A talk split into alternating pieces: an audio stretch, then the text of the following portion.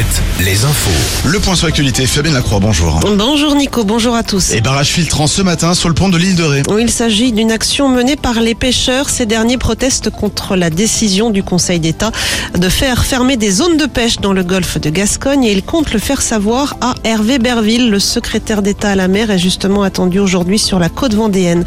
On écoute Hervé Berville. Il n'y a aucune raison pour qu'il y ait une disparition euh, de la pêche. Il y a euh, bien évidemment parfois des gens qui souhaiteraient la voir diminuer, peut-être la voir disparaître, mais moi le combat que je porte, c'est celui de le défendre, de les soutenir, d'être solidaire et surtout de travailler à des propositions, des accompagnements euh, financiers, euh, former les jeunes au métier de marin-pêcheur, accompagner euh, nos ports et, et, faire ce travail très concret avec eux pour que partout, et vous savez, moi je viens des Côtes d'Armor, qui est un territoire maritime, pour faire en sorte qu'on ait encore une activité de pêche partout, parce que c'est un enjeu de souveraineté alimentaire et donc c'est un enjeu aussi d'indépendance économique. Hervé Berville qui est attendu ce matin au Sable d'Olonne, mais aussi cet après-midi à Saint-Gilles-Croix-de-Vie, où il doit notamment visiter l'une des usines du constructeur nautique Beneteau. La réforme des retraites, le rendez-vous entre l'intersyndicale et Elisabeth Borne se tiendra finalement mercredi prochain, le 5 avril, la veille d'une onzième journée de mobilisation. Le Conseil constitutionnel lui rendra ses décisions le 14 avril. À Nantes, la ville officialise le report des trois défilés du carnaval. Hein. Celui du jour devait se tenir dimanche, celui de nuit le 15 avril et celui des enfants, des enfants le 8 avril. Trois rendez-vous reportés à une date ultérieure à cause du contexte actuel selon les services de la ville de Nantes.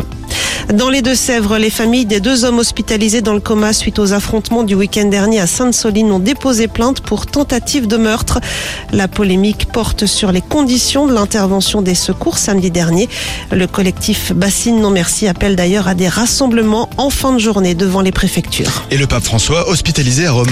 Des examens ont révélé que le souverain pontife âgé de 86 ans souffrait d'une infection respiratoire. Hospitalisation qui intervient à une semaine des festivités de Pâques. En foot, Saïd Chaban jette l'éponge. Le président d'Angesco, mis en examen pour agression sexuelle, démissionne au profit de son fils. Saïd Chaban avait pris la tête du club en 2011. Et puis en basket, Cholet s'incline de 7 points en Estonie hier en demi-finale allée de la FIBA Europe Cup. Match retour mercredi prochain à la Meilleray.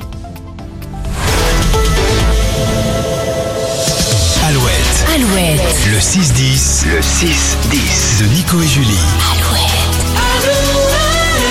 Alouette, il est 7h03, nous sommes aujourd'hui le jeudi.